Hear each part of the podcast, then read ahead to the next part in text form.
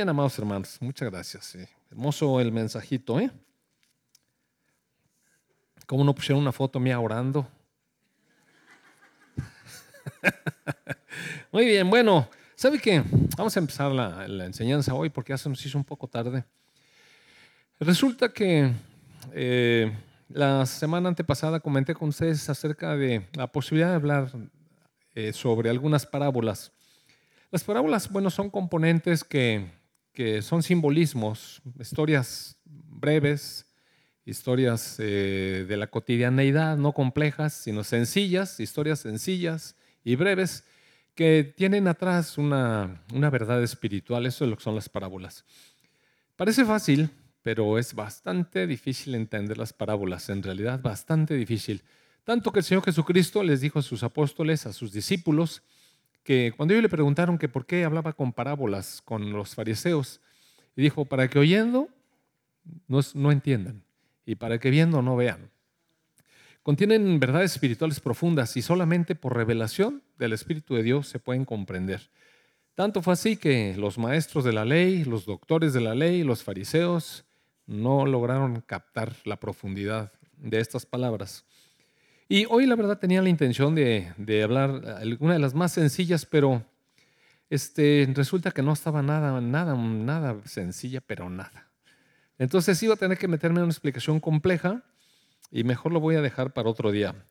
Lo que sí eh, quisiera eh, decirles que el mensaje va a tratar un poco acerca de una exhortación que el Espíritu Santo trae sobre nosotros y bueno, de alguna manera eh, está reflejada en un par de parábolas.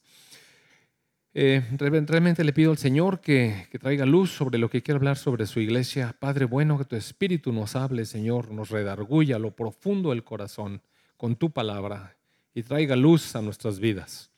En el nombre de tu Hijo Jesús, Padre bueno. Amén. Eh, ¿Sabe usted que el Evangelio eh, arranca con unas palabras del Señor Jesucristo que dice arrepiéntanse, porque el reino de los cielos se ha acercado?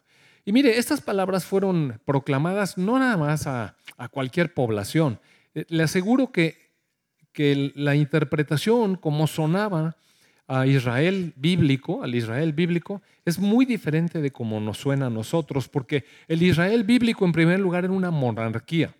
Entonces ellos entendían perfectamente el concepto de reino. Era una monarquía que traía una tradición muy larga de reyes, sucesión de reyes, es decir, era un reino. Y se entiende muy bien eh, cuando alguien viene y proclama que el reino de los cielos se ha acercado. Está hablando de reinos. Nosotros no entendemos muy bien lo de reinos porque lo que más hemos tenido aquí en México es unos virreyes y que dependían de los reyes de España. Entonces el concepto de reyes como que nos cuesta un poco eh, de trabajo comprenderlo. Lo único que medio entendemos es la cuestión de la república. Y en las repúblicas, ustedes saben, bueno, hay un Senado, hay legisladores, hay representantes del pueblo que tratan cosas allí y las cosas se eligen por votación y nada que ver, mire. Para efectos de lo que estaba proclamándose lo entendemos poco, pero los judíos lo entendían muy bien. El reino de los cielos se ha acercado y arrepiéntanse significa cambia tu manera de pensar porque el nuevo esquema que viene requiere una manera de pensar diferente.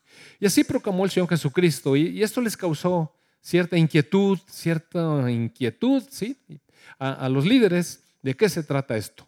Pero el pueblo estaba más o menos preparado, amados hermanos, porque era una monarquía que tuvo sus días de gloria en los tiempos de David, en los tiempos de Salomón, y la gente echaba de menos esos, esos días de gloria de, de su pueblo.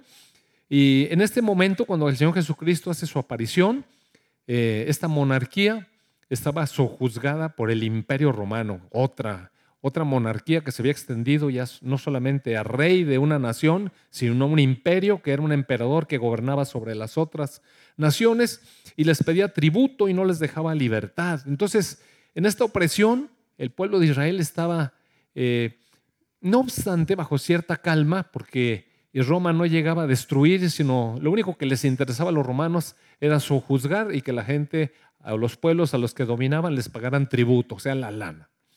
Y si querían seguir con sus, con sus ondas religiosas y con su cultura, los romanos no culturizaban tanto. Entonces los dejaban, que tuvieran sus dioses, que tuvieran sus, eh, servicios religiosos a su manera, si querían vivir de tal o cual manera, no les obligaban a cambiarse la vestimenta ni a cambiar de dioses, les ofrecían lo que tenían, pero hasta cierto punto no les interesaba tanto. Y esta nación, Judea, era una nación muy resistente, ya habían aprendido de los años pasados de la disciplina de Dios, resistentes al cambio. Entonces, en medio de esta calma relativa, el sacerdocio pudo investigar y escudriñar las escrituras y mucha gente estaba esperando realmente la llegada del Mesías, ese libertador prometido por Dios que iba a levantar un reino como los días gloriosos, los días de David. O sea, había expectativa. Y eso, por ejemplo, es muy diferente a lo que nosotros tenemos ahorita. Ni conocemos nada del reino, ni esperamos ningún Mesías, ni nada. Entonces, el arrepiéntanse porque el reino de los cielos se ha acercado, mire, despertó. ¿Qué está hablando? ¿Acaso se va a levantar ese líder que nos va a liberar del yugo romano? Y se empezaron a preparar militarmente a escondidas y la verdad se generó mucha expectativa. Esperaban las señales de, ese liderazgo y cuando el Señor Jesucristo llegó anunciando el reino para Israel, ¿se imagina la emoción? Entonces, eh, es un poco diferente el contexto en donde se proclama este arrepiéntanse, pero no lo entendieron. No lo entendieron porque para poder entender estas verdades espirituales, mire, en realidad se necesita quitar los velos. Y eso solamente lo puede hacer el Espíritu Santo de Dios. Eso solamente lo puede hacer el Espíritu Santo de Dios. Quitar los velos que, que tenía este pueblo. Y para poder quitar los velos, la gente necesitaba abrir su corazón a la llegada del Mesías de Dios, aceptar a Cristo que llegó ofreciendo vida eterna para todo aquel que creyera sus palabras. Y desafortunadamente Israel endureció su corazón y pocos, pocos de los judíos aceptaron a Jesucristo. Millones había, muchos fueron llamados y pocos fueron escogidos. Pero bueno, con esos pocos el Señor eh, penetró en los corazones de ellos y aunque caminaron con ellos físicamente, todavía no entendían. Miren, ahorita estaba leyendo en la mañana el boletín y el boletín habla acerca de esta experiencia personal que, que a veces tenemos que tener. Y claro, la experiencia que narra donde, donde estos tres discípulos muy amigos, el círculo íntimo del Señor Jesucristo lo acompañó al monte y él se transfiguró delante de sus ojos. Oiga, se imagina la escena, qué experiencia personal, dice el boletín. Claro que es una experiencia personal, que el Señor se transfigure delante de nosotros, se revela nuestra vida.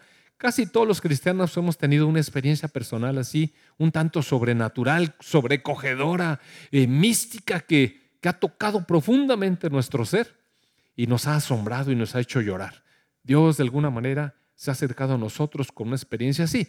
Pero la verdad es que estas personas, a pesar de que eran los compañeros íntimos del Señor Jesucristo, todavía no alcanzaban a ver quién era realmente el Señor Jesucristo. Lo, lo estaban trabajando en su mente.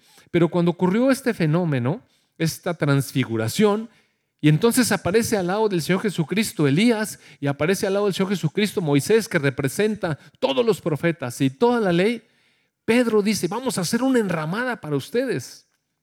Y equivocando, equivocando, ¿sabe qué? Mire, solamente hay un mediador entre Dios y los hombres. Solamente alguien nos puede conectar con Dios y es Jesucristo hombre. Entonces aparece una voz del cielo y, y dice, este es mi Hijo amado en quien tengo complacencia, escúchenlo a Él, solamente a Él, solamente a Él, porque la ley habla de Jesucristo, los profetas profetizaron sobre el Señor Jesucristo y todo se concentra en la persona del Señor Jesucristo a quien deberíamos de escuchar.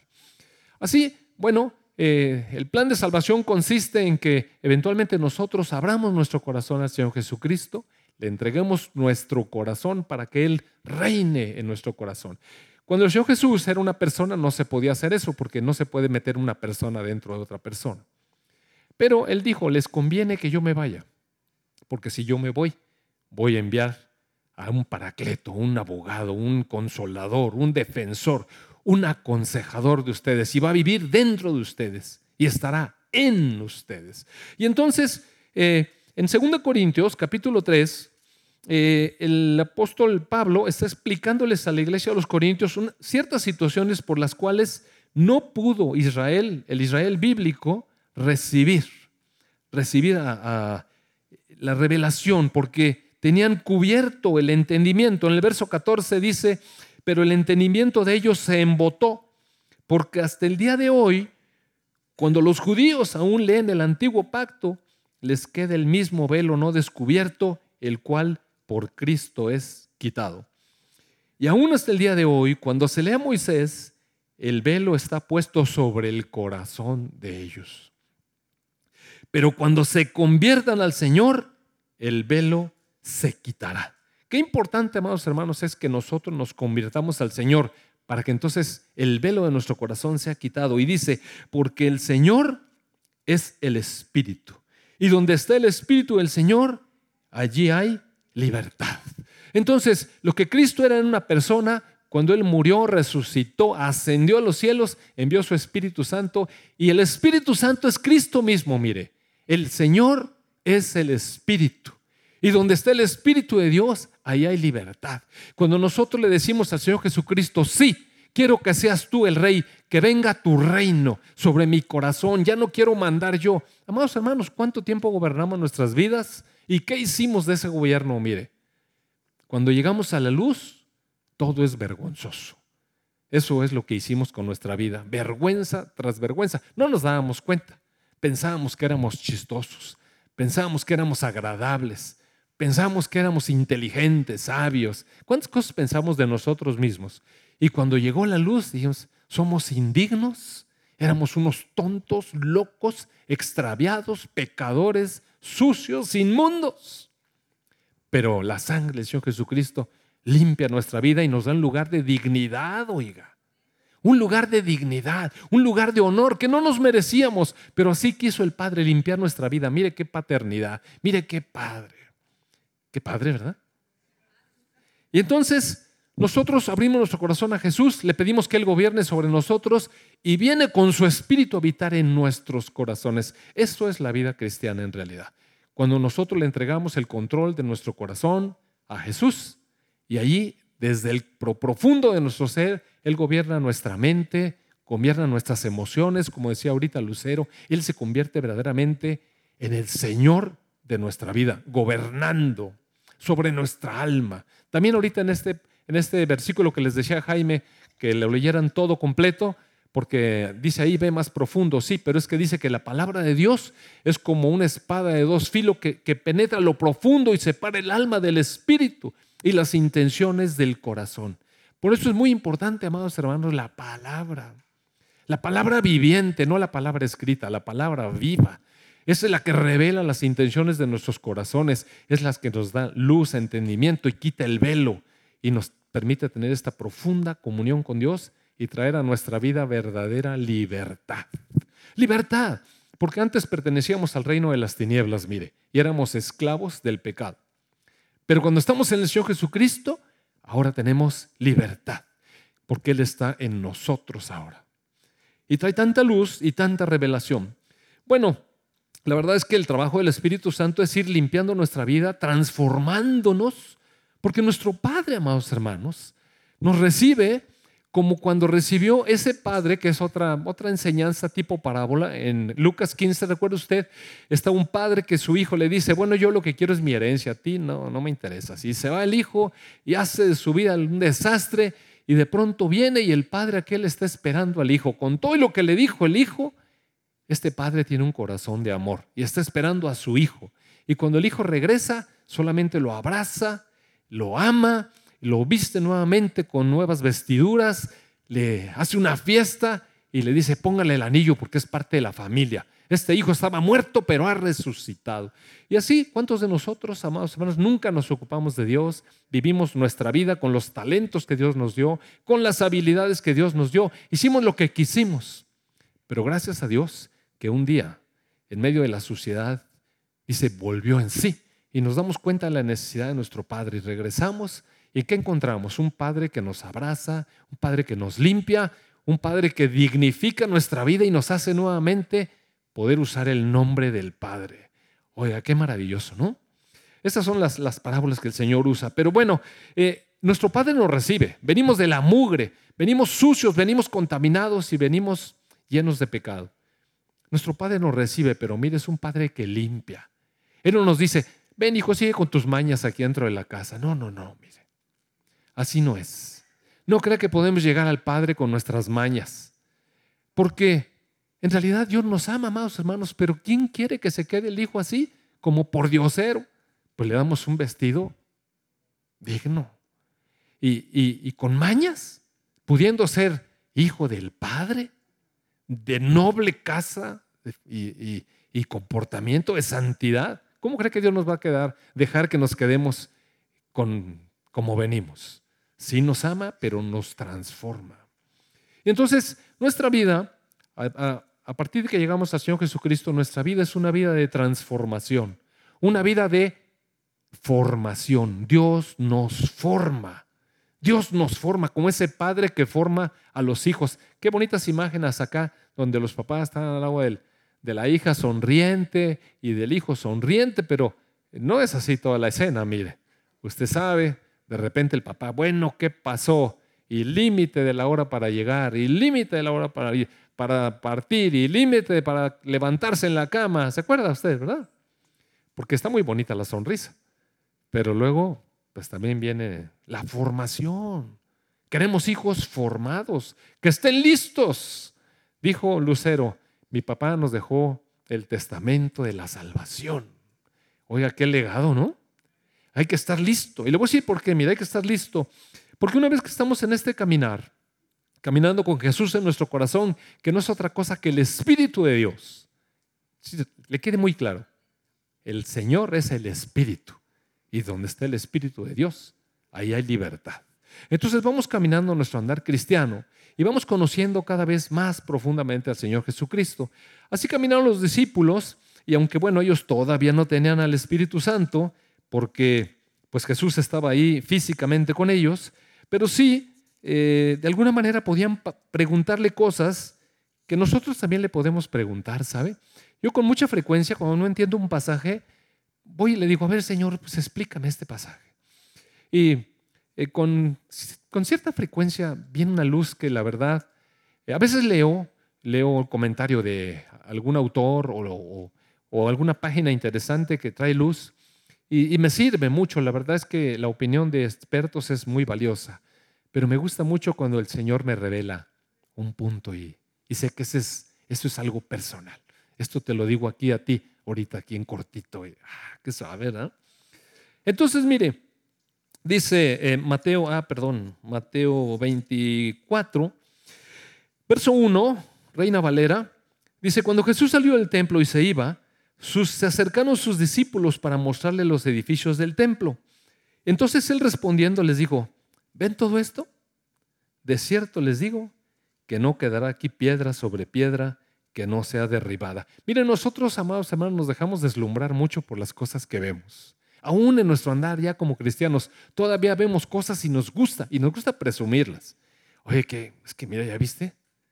La verdad es que hemos edificado un buen campo de verano para chavos, ¿eh? y, la verdad traemos un curso de matrimonios con ganas, ¿no? Y el ministerio va avanzando, y, y no, la verdad es que pues, tengo una iglesia en el hogar ahí humildemente, pero la verdad es que los miembros han crecido, ¿no? Fortalecido. El, grupo de oración que tenemos, bueno, no, no, no, no me gusta a mí, la verdad. Eh, que mi mano no sepa, mi mano izquierda no sepa lo que hace la derecha, pero eh, ahí no queriendo, no queriendo, cada vez que oramos siempre alguien sana y, pasan cosas maravillosas, ¿verdad? así, así, nos gusta, así nos gusta. Porque la carne nos traiciona poquito, mire. Y entonces los, los discípulos, a ver, imagínense, ni que Jesús nunca había ido al templo, ¿no? Pues ahí iba. Y le dicen, oye, por cierto, ¿ya viste para acá? ¿Ya viste? ¿Ya viste nuestros proyectores? Tenemos tres. ¿Eh? Buena definición, ¿no? Y ya vieron el cuartito que hicimos allá para que, a ver si ahora sí les salen bien las proyecciones y empezaron re mal. es que mire, eso es para que nadie crezca en orgullo y todo así. No, pero qué padre quedó, ¿verdad? Gracias, amados hermanos. Entonces dice que Jesús le dijo, miren, bueno, ven todo aquí lo que les gusta ni una piedra va a caer encima de otra. Ah, caray. Entonces, pues estos se fueron pensando qué querrá decir eso, ¿no? Entonces llegaron, fueron caminando y entonces Jesús se sentó en algún lugar en el, monte de los olivos. Entonces los discípulos se le acercaron aparte, así como cuando le digo que yo voy y le digo, a ver, ahora explícame cómo de qué se trata. ¿Cuándo van a hacer estas cosas que no va a quedar piedra sobre piedra? ¿Y qué señal va a haber de tu venida? ¿Del fin del siglo? Entonces respondiendo Jesús les dijo, miren, miren, miren, que nadie los vaya a engañar. Porque van a venir muchos en mi nombre diciendo, yo soy el Cristo, y a muchos se engañará. Si supieron de este pastor que se lo llevaron preso, ¿verdad? Se, saben de esa, esa iglesia que quemó a todo el Evangelio, ¿verdad? Bueno, él decía que era un Cristo. Él se decía a sí mismo. Y tenía unos pocos engañados ahí. Pero muchos van a decir, yo soy. Y van a engañar a muchos. Y van a escuchar de guerras y rumores de guerras. Pero miren, no se turben, porque es necesario que todo esto acontezca pero todavía no es el fin. Y amados hermanos, hemos escuchado de guerras, cuán cantidad de guerras, la Primera Guerra Mundial, la Segunda Guerra Mundial, la Guerra de Vietnam, la Guerra de Corea. Ahorita, amados hermanos, cuántos rumores de guerra hay. La guerra comercial con China y Estados Unidos, la guerra comercial con Rusia, con Irán, con toda América Latina. Bueno, este Trump, yo no sé con quién le falta pelearse. Si va a la luna, se pelea él solo allá. Y, pero se pelea con todos. Y mire, eh, yo no quiero ser escatológico ni creo que me gusta andar echando miedo ni nada, pero sí tenemos que aprender a ver, a ver. Y hay que ver, amados hermanos. Siempre pensé cómo se podría hacer algún día para derrotar militarmente a Estados Unidos y para derrotarlo económicamente si, se está muy, pero muy por encima de los demás. Pues echándose encima a todos, mire. ¿Sabe usted que Rusia y, Rusia y China acaban de hacer un tratado, ellos unilateral? Dijeron, ¿sabes que No vamos a hacer caso a este. Es más, ya no vamos a comprar nada en dólares, vamos a manejar nosotros nuestra propia moneda. Y la Unión Europea y el, Fondo Económico eh, Internacional y, y el Banco Mundial están planeando quitar al dólar como la moneda de cambio, porque cada vez que algo quiere hacer Estados Unidos dice que va a castigar a todos, porque si le compran a quién, no sé qué. Y ha molestado a tantos, mire que van a cambiar, cualquier día de estos van a cambiar la moneda de cambio. Y el día que la cambien, miren, bye. Adiós poder económico del dólar. Para acabar la molar, si se juntan los ejércitos de Rusia y de China, pueden más. ¿Sabe? Y mire, todo esto no se lo quiero adelantar, nomás darle una revisadita al capítulo 38 de Ezequiel y ahí dice todo quién se va a juntar, China, Corea y Rusia contra Israel. Pero por cierto, que yo creo que de la mano de Dios eh, Trump ha dado algunos buenos campanazos a favor del Evangelio, porque la verdad, él fue el pionero en reconocer a Jerusalén como la capital de Israel. ¡Wow! Y de ahí, claro, se sumó Guatemala, ¿no? Pero el resto del mundo. bueno, ¿sabe qué? Mire, la verdad es que otros países quisieron hacerlo, luego les dio miedo y no sé qué. Pero lo cierto es que en este momento, en este momento, Jerusalén es la capital de Israel. Y nadie se había atrevido, nadie lo había hecho. Entonces, veamos las señales, mire.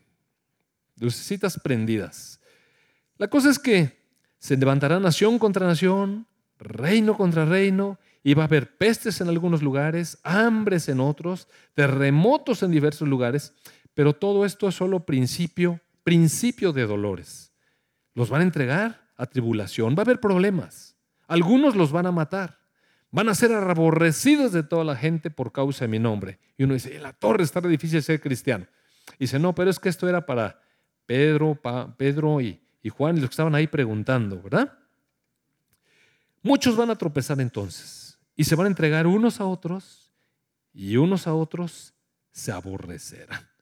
Y van a salir muchos falsos profetas levantados y van a engañar a muchos. Mira, hermano, hay que prestar atención, porque no toda la profecía milagrosa viene de Dios. Y el Señor Jesús lo advirtió.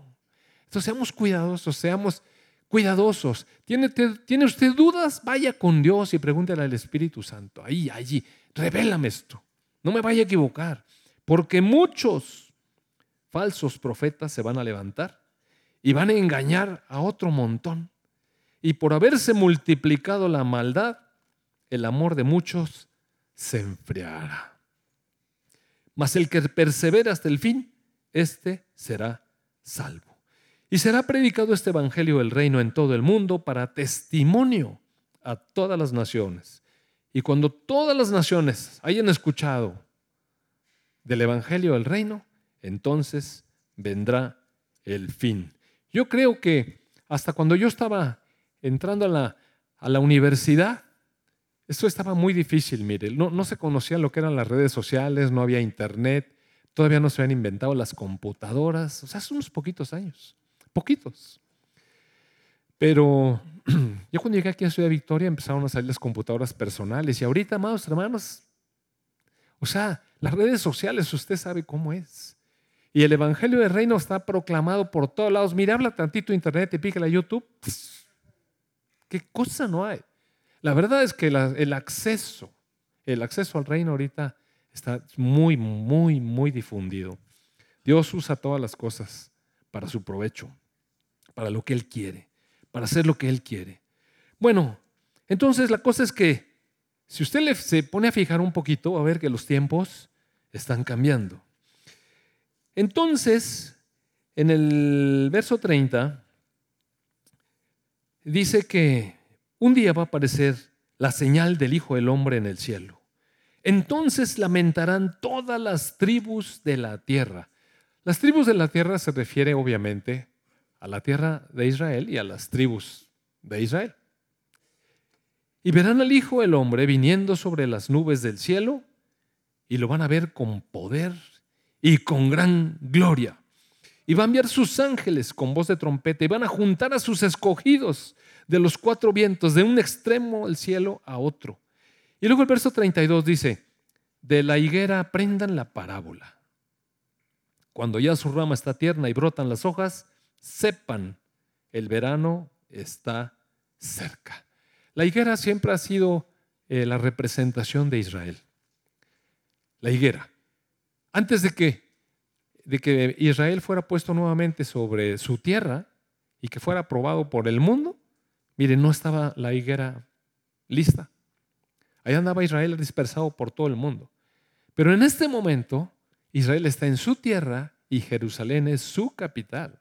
Mire, la higuera está en su lugar y pronto va a empezar a echar hojas. Pronto, yo no sé cuándo. Aquí dice que no le pongamos fechas y no pretendo hacerlo. Lo que sí el Señor Jesús nos dice, aprendan de la higuera. Sí, aprendan la parábola de allí. Cuando la rama esté tierna y broten hojas, sepan, cuidado, el verano está cerca. Y también ustedes así, cuando vean estas cosas, conozcan que está cerca las puertas. De cierto les digo, no va a pasar esta generación hasta que todo esto acontezca. Esta palabrita generación no necesariamente se refiere a una generación de personas como conocemos, se puede referir a un pueblo, a un tipo de raza. es decir, Israel ha sido una raza o pueblo perseguido, pero mire, perseguido deliberadamente. Y Jesús dijo, este pueblo, este pueblo no va a pasar, no va a desaparecer hasta que acontezca todo esto. Y ese pueblo, perseguido por dos mil años sin tierra, ahorita está otra vez en su tierra y tiene su capital está muy cerca de que las cosas aparezcan. El cielo y la tierra van a pasar, pero mis palabras no pasarán. ¿Se fijaron que cantamos eso, verdad? Ahora, el día y la hora nadie lo sabe, ni los ángeles de los cielos, solo mi Padre. Pero así como en los días de Noé, así será la venida del Hijo del Hombre, porque así como en los días de Noé, antes del diluvio, la gente se la pasaba comiendo y bebiendo, casándose, dándose en casamiento, hasta que el día en que Noé entró en el arca. Y no entendieron hasta que vino el diluvio y se los llevó a todos. Así será también la venida del Hijo del Hombre. Y es que, mira, amados hermanos, no tiene nada de malo casarse, ni comer, no tiene nada de malo, ni festejar. Lo que está hablando es de que cuando las cosas nos distraen, cuando lo que debería ocupar el centro de nuestro corazón, que es el reino de los cielos, nuestra atención debería estar puesta plenamente, 100% en Jesús, es distraída porque albergamos en nuestro corazón otros intereses. Albergamos en nuestro corazón otros anhelos. Empezamos a darle espacio en nuestro corazón a otras cosas y a llenarlo, a veces de ambiciones, a veces de expectativas. ¿Y está mal tener expectativas? No. El problema es cuando van desplazando lo que debe ocupar realmente el centro de nuestro corazón. Proverbios 3, 24 yo creo que debe decir, o 4.23 creo, 4.23, a ver si, si, si es ese. Proverbios 4.23 debe decir, sobre toda cosa guardada, guarda tu corazón, porque del corazón mana la vida. ¿Cómo no va a manar la vida del corazón si es donde radica el Espíritu de Dios que trae vida eterna más? Entonces tenemos que cuidar nuestro corazón, porque cuando descuidamos nuestro corazón, mire, entra una cosa que se llama letargo espiritual. Descuidamos nuestro corazón del ferviente amor a Dios y empezamos a entrar a, amar otras cosas y empezamos con un letargo espiritual. De pronto ya no nos damos cuenta que ya no estamos cantando como cantábamos con el fervor de antes. Ya no estamos inspirados en la palabra como antes. Sí la leemos, a veces traemos todavía rutinas y traemos costumbres y traemos hábitos de leer la palabra, pero el amor ha ido bajando y se ha ido enfriando. Y cuando entramos en ese letargo espiritual, de pronto lo que sigue es el letargo moral. Y en el letargo moral ya empezamos a soltar una que otra palabrotona ya empezamos a, soltar uno que otro pensamiento libidinoso. Ya empezamos a soltar uno que otro pensamiento de avaricia y de cuántas cosas, yo no sé. Cada quien batalla con sus propios demonios que lo andan persiguiendo. la cuestión está en que el letargo espiritual nos hace tropezar. Y cuando nos damos cuenta, ya estamos cometiendo inmoralidades. Y perdemos ese llamado de santidad que Dios nos dio. Entonces, Dice en el verso 44 de Mateo 24, por lo tanto, por lo tanto, como eso puede pasar, podemos ser engañados, podemos entrar en ese letargo espiritual y moral, también ustedes estén preparados. Mire, está hablando desde luego con sus siervos. Estén ustedes preparados. Recuerda usted dónde está dando esta plática. Esta plática se está dando en el monte los olivos con los discípulos que amaban a Jesús y le vinieron a preguntar, a ver, maestro, ¿Cuándo es esto? Señor, ¿cuándo? Como cuando uno va con Dios y le dice, Señor, esto no lo entiendo de tu palabra, dime. Entonces estamos en un diálogo con Dios, personal, sus siervos, sus hijos, sus amados, los suyos, sus discípulos. Y la palabra dice, está preparado, porque el Hijo del Hombre vendrá a la hora que no piensas. ¿Quién es el siervo fiel y prudente al cual puso el Señor sobre su casa para dar alimento a tiempo. Bienaventurado el siervo al cual cuando su Señor venga le haya haciendo así, es decir, trabajando en la obra. De cierto les digo que sobre todos sus bienes le pondrá, es decir, la riqueza de Cristo a disposición de todo aquel siervo fiel. Pero si el siervo es malo y dice en su corazón, mire, se fija dónde está el problema de todo, en el corazón. Por eso tenemos que guardar nuestro corazón sobre todas las cosas, porque nuestro corazón es inclinado a entrar en letargos. Entonces dice, si aquel hombre dice, no hombre, esto de que viene Cristo ya tiene dos mil años y ni ha venido. Entonces empieza a portarse mal con los consiervos, a tratar mal a los hermanos, a comer, a beber con los borrachos. Mire, se fija cómo el deslizamiento espiritual termina en, una, eh, en un ablandamiento moral. Entonces vendrá el Señor de aquel siervo en día que éste no espera y a la hora que no sabe. Y esto no quiere decir necesariamente que Jesús va a venir, sino que va a venir a su vida. Y dice, a ver, ven para acá. Ven para acá. ¿Y cuál es? Mire, las palabras del Señor Jesucristo tan lindo, el Señor Jesucristo que siempre nos habla de misericordia, de amor, el Señor Jesucristo que perdona a aquella mujer pecadora y le dice, levántate, yo no te condeno. ¿Recuerda usted? Esas son las mismas palabras del mismo Señor Jesucristo, que conoce el futuro. Lo castigará, no poco, mire, duramente y pondrá su parte con los hipócritas. Allí será el lloro y el crujir de dientes. Entonces entra el verso, el verso 1 del capítulo 25. Entonces el reino de los cielos será, recuerde usted que Jesús dijo, el reino de los cielos se ha acercado. Después, el reino de los cielos fue instaurado. Nosotros vivimos parte de ese reinado de los cielos cuando Jesús gobierna nuestro corazón, cuando Él es el rey de nuestro corazón. El reino de los cielos entonces será. semejante a diez vírgenes que tomaron sus lámparas y salieron a recibir al esposo. Cinco de ellas eran prudentes, cinco de ellas fueron insensatas. Las insensatas tomaron sus lámparas, pero no tomaron consigo aceite. Mas las prudentes tomaron aceite en sus vasijas juntamente con las lámparas.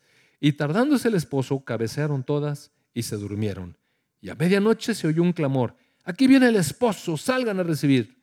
Entonces todas las vírgenes se levantaron, arreglaron sus lámparas, y las insensatas dijeron a las prudentes, denos de su aceite porque nuestras lámparas se apagan. Mas las prudentes respondieron diciendo, para que no nos falte a nosotras y a ustedes, vayan más bien a los que venden y compren para ustedes mismas.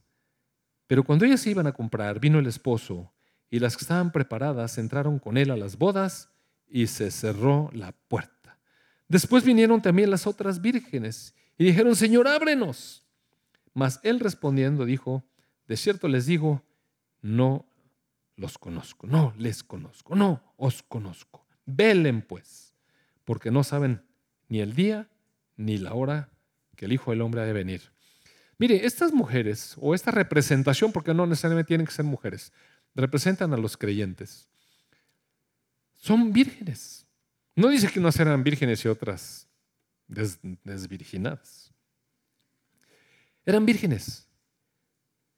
Pero la diferencia está en que unas tuvieron una relación que alumbraba sus vidas con el Espíritu de Dios. Las aguas del Espíritu que, que que nos hacen tener frescura, la luz que alumbra nuestra vida y que nos reprende continuamente para que continuamente estemos arrepintiéndonos y renovando nuestra relación con el Señor. A veces vivimos, amados hermanos, como parte de la iglesia, con un letargo espiritual, pensando que, no, el Señor que al cabo que, eh, hasta que de aquí que me muero, tengo, tengo chance de arrepentirme el último día. Mire, dice, está preparado está preparado porque no sabes. Y ese es un mensaje para todos, para mí, para todos, para todos. Estemos preparados. Ustedes estén preparados. Imagínense llegar al momento en el que no estamos preparados. Imagínense el joven que de repente se tiene que casar. Porque ya sabe usted, de repente se tienen que casar. Pero no están preparados. Entonces entra en una relación de matrimonio sin preparación. La mujer que se tiene que casar y no estaba preparada para el matrimonio. Qué importante estar preparada para algunos eventos de la vida. Cuando nos llega la etapa adulta y tenemos que trabajar, oiga, ¿cómo lamenta uno no haber aprovechado el tiempo de los estudios? ¿Por qué no estudié esa parte si, si lo tuve la oportunidad? Pero estaba yo vacilando nada más. Y ahora que tengo que enfrentar la situación, ahora no estoy preparado.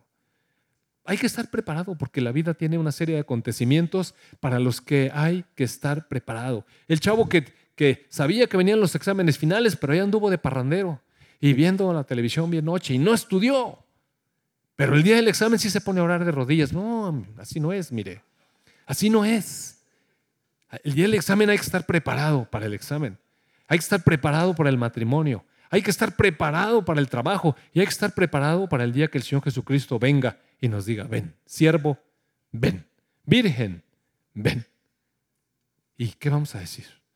Una vida, pues sí, de estar en la iglesia, del caló, del cristianés que a veces usamos, pero sin realmente la frescura del Espíritu Santo, sin la luz del Espíritu Santo que alumbra.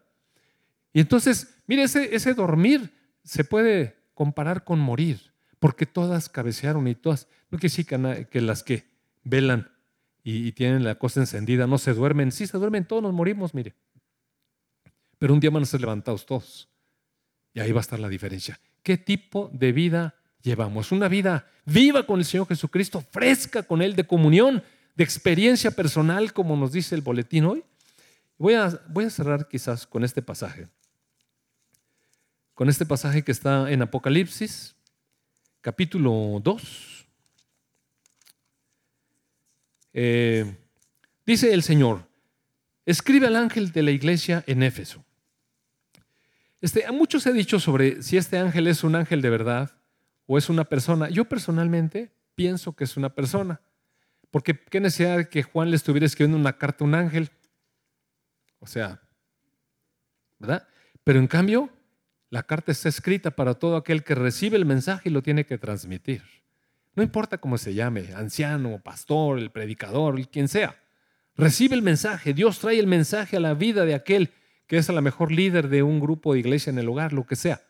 Pero esta persona recibe el mensaje y entonces dice, ahora escríbelo, escríbelo y pásaselo a la iglesia. El que tiene las siete estrellas en su diestra, el que anda en medio de los candeleros de oro, en medio de la iglesia, dice, yo conozco tus obras. Mire, Dios sabe lo que hacemos, amados hermanos. Conoce nuestro arduo trabajo, todo lo que trabajamos para el Señor y cuánto hemos tenido paciencia con cosas en medio del trabajo que hacemos para el Señor.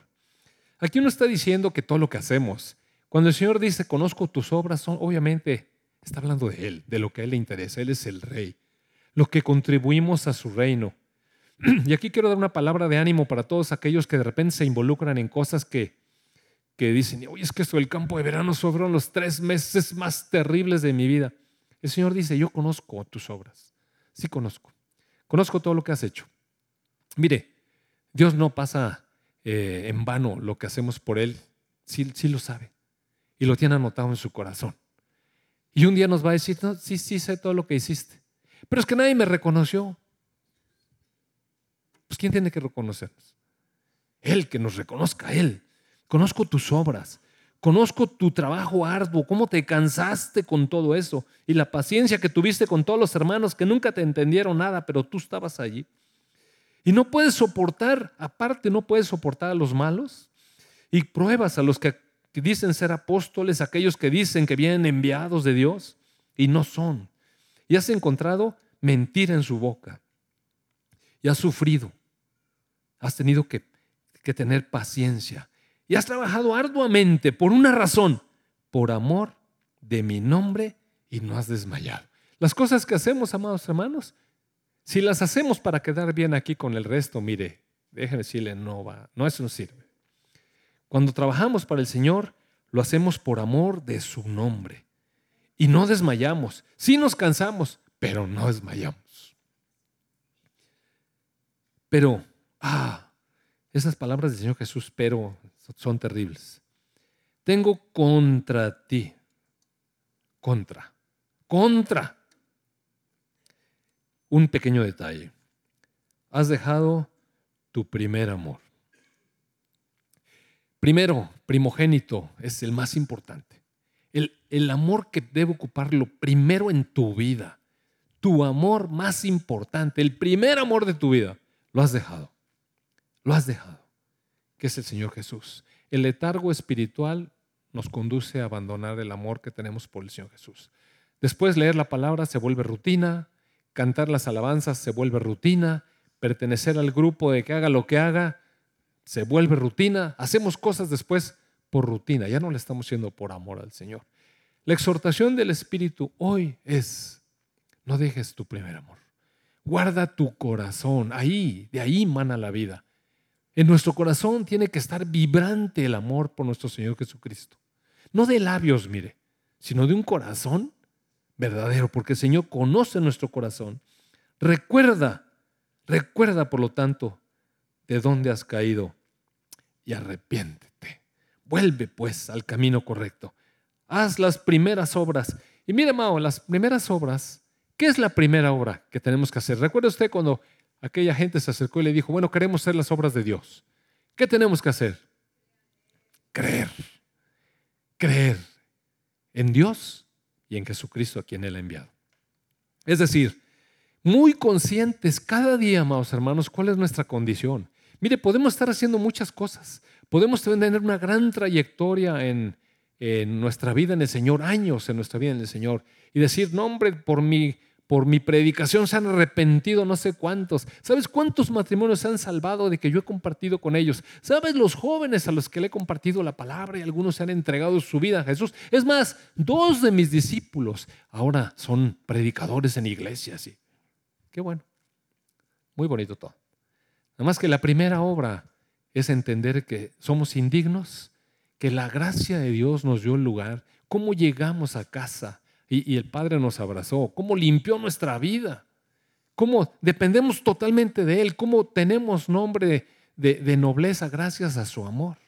Esas son las primeras obras. Mire, ese corazón sencillo, pobre de espíritu, que siempre puede estar recibiendo el amor de Dios continuamente, continuamente, continuamente. Entonces, ¿qué nos dice el Señor? Arrepiéntete, cambia tu manera de pensar, vuélvete al primer amor, vuélvete a esa relación, esa relación viva conmigo. Y ya, lo que sigue está feito. Pero mire, aquí la cuestión está en que cuando se leen cosas de estas, a veces pensamos en que tenemos que estar preparados para no enfrentar el desastre que se viene. Pero así no es, mire. Uno no, no se prepara para el matrimonio para enfrentar el desastre de la señora, no, no, no. Nos preparamos para el matrimonio porque vamos a enfrentar un deleite de vida. Nos preparamos para el encuentro con nuestro Señor Jesucristo, no porque los que no estén preparados van a ir a rechinar dientes. No, no por eso. No es por temor. Nos preparamos porque queremos ver al Señor Jesucristo alabándonos y diciéndonos, bien, siervo fiel. Te voy a poner en mi gozo. Vente a sentar a mi mesa. Todo este tiempo estuve esperando para que pudiéramos tener comunión tú y yo. ¿No le parece maravilloso? La palabra del Señor es que no dejemos enfriar nuestro corazón del amor, del amor fresco que tuvimos un, un día. Vamos a orar. Amado Padre, gracias por traer esta luz a nuestra vida, Señor. Gracias por darnos la oportunidad de caminar a tu lado, Señor. Gracias por trabajar en nuestro corazón y quitar de nosotros tantas cosas que estorban, limpiarnos, darnos la oportunidad, Padre, de ser colaboradores tuyos en la obra. Pero sobre todo, amado Señor Jesús, gracias. Porque un día llegamos a ti, Señor, indignos, y tú nos limpiaste. Un día, Señor, llegamos a tus pies y tú nos levantaste. Tú nos has dado dignidad, Señor. Tú nos has hecho hijos del Padre. Tú nos has encaminado, Señor Jesús. Tú habitas en nuestros corazones. Señor Jesús, no permitas que el letargo espiritual inunde nuestro, nuestro corazón. No permitas que nuestros pies resbalen, Señor. Queremos una relación renovada contigo, Señor Jesús una relación fresca, jubilosa, una relación de amigos, una relación de, de salvador y salvado, una relación de gratitud, amado Señor Jesús, de veneración, de reconocimiento a tu grandeza, de profunda gratitud. Te damos tantas gracias, Señor Jesús, por llegar a nuestra vida con estas palabras, arrepiéntete. Si nunca lo has hecho tú, si nunca lo has hecho, mira, el Espíritu Santo está hablando hoy a tu vida para que tú entregues tu corazón al Señor Jesucristo. Dice la palabra que con la boca se confiesa para salvación, pero con el corazón se cree para justicia. Necesitamos entregarle nuestro corazón al Señor Jesús. Para eso vino Jesús, mire, para transformarnos, para hacernos parte de la familia de nuestro Padre bueno. Si tú gustas, sigue esta oración y dile, amado Dios, realmente nunca había reflexionado en invitarte a, a mi corazón a vivir. Señor Jesús, te entrego mi vida y te entrego mi corazón. Ven y habita en mi corazón, Señor Jesús. Y llévame. Llévame hasta las moradas de mi Padre. Me entrego a ti. Te entrego mi vida. Te entrego mi corazón. Te necesito, Señor Jesús. Amén.